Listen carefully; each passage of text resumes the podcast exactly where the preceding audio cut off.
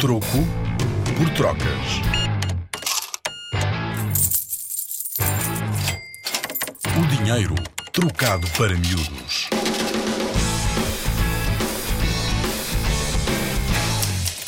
Que nome se dá às duas faces de uma moeda? Cara e croa? Até podia ser, mas na realidade é mais correto dizer anverso e reverso. Anverso é a face que corresponde à cara.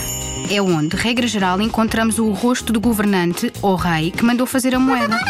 Do outro lado, no reverso ou croa, podes ver, por exemplo, o ano em que a moeda foi feita. Agora, lanço um desafio. Será que consegues identificar nas moedas de euro qual o anverso e o reverso? Pega numa moeda e observa. A face que diz quanto vale a moeda é o anverso. A outra face, onde encontras desenhos diferentes de cada país que usa o euro, é o reverso. No caso dos euros feitos no nosso país, os desenhos são selos de Dom Afonso Henriques, o primeiro rei de Portugal. Com a Rádio Zig Zag e o Museu do Dinheiro, vem ouvir dinheiro como nunca ouviu.